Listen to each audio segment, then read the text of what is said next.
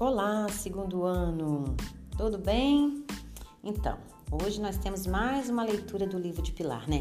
Lembra que no último episódio Yu Shen, Shen estava tentando acertar o dragão com apenas um pedacinho da flecha?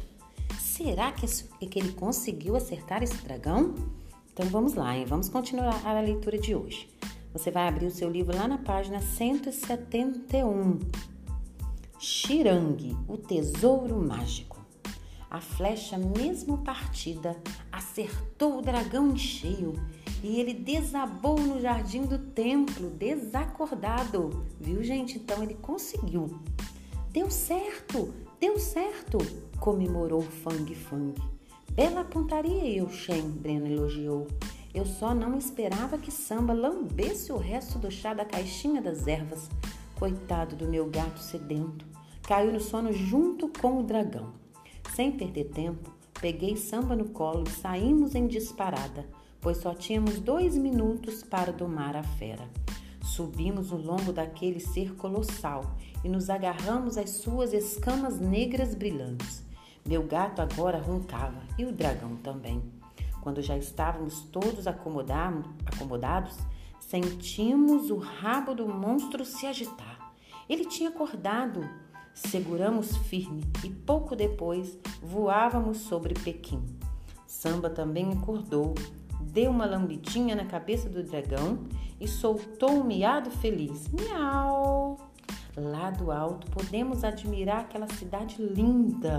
Sobrevoamos o Palácio de Verão, o Parque Berrai e muitas outras outras maravilhas construídas por aquele povo de uma cultura milenar. De repente, porém, começamos a fazer curvas no ar, no voo nada tranquilo.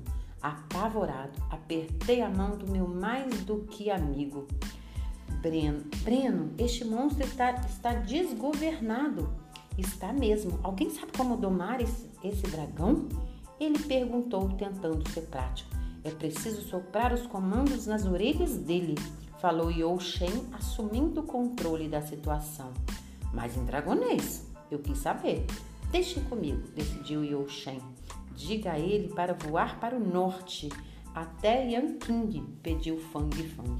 Temos que devolver esse dragão ao rio para acabar com a enchente na minha cidade e trazer a harmonia de volta.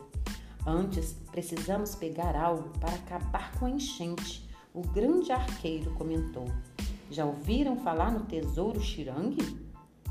Claro que não conhecemos, e ele nos disse que o tesouro Xirangue era uma caixa mágica, verde, que podia fabricar terra e pedras para estancar enchentes. O tesouro talvez estivesse guardado na cidade proibida. Sussurrando novos comandos na orelha do dragão, Yo Shen conseguiu fazer com que ele pousasse no jardim da cidade proibida, mesmo que um pouco desastradamente. Ao olhar o imenso palácio, Breno e eu ficamos em estado de emaravilhamento. Nós tínhamos que dar uma espiadinha naquela construção linda e histórica. Assim nos oferecemos para procurar o tesouro enquanto Yu Shen e Fang Fang mantinham a fera no solo. Procurem o tatataraneto do antigo imperador de Jade, orientou Yu Shen. Ele deve ser o guardião do tesouro. Ao ouvir isso, pisquei o olho para Breno. Mais um tatataraneto. Essa era boa. Samba veio conosco. Tínhamos que encontrar o tesouro o quanto antes pois o dragão certamente não ficaria quieto no solo por muito tempo. Acontece que o palácio tinha nada mais, nada menos que 9.999 quartos, um lugar enorme, e nos sentíamos num labirinto. Por onde começar? Perto do portão da Suprema Harmonia, examinamos a sala da pureza celestial e nada. Depois resolvemos dividir Enquanto Breno investigava o salão do cultivo mental, eu olhei no palácio da longevidade tranquila. Que nomes curiosos tinham aquelas salas. Buscamos, buscamos e nada. Cansado, Samba resolveu se embrenhar pelo jardim imperial. Pra quê? Precisávamos achar não só o tesouro, mas também o meu gato. Saímos para o jardim. De repente, ouvimos um grito. Largue! Solte o meu tesouro, pico você em pedacinhos! Vimos então que Samba tinha achado o tesouro enterrado no jardim e agora enfrentava um jovem com uma coroa de jade, uma espada também de jade. Só podia ser o tatataraneto do imperador de Jade. O garoto sabia lutar bem e foi encurralando o samba até um canto. Com o tesouro na boca, meu gato não tinha como escapar. Gelei. Será que samba ia virar picadinho mesmo? Tentando reverter a situação, fiz uma reverência para o tataraneto do imperador e argumentei: Será que Vossa Excelência pode nos emprestar o tesouro só por um dia? É para salvar uma cidade ao norte que foi inundada. Não, o tesouro é meu, tudo aqui é meu. O jovem da espada de Jade parecia decidido, parecia decidido a não negociar nada. E Samba já ia perder parte do rabo quando ouvi Breno soltar um grito e pular feito um gafanhoto com os punhos cerrados.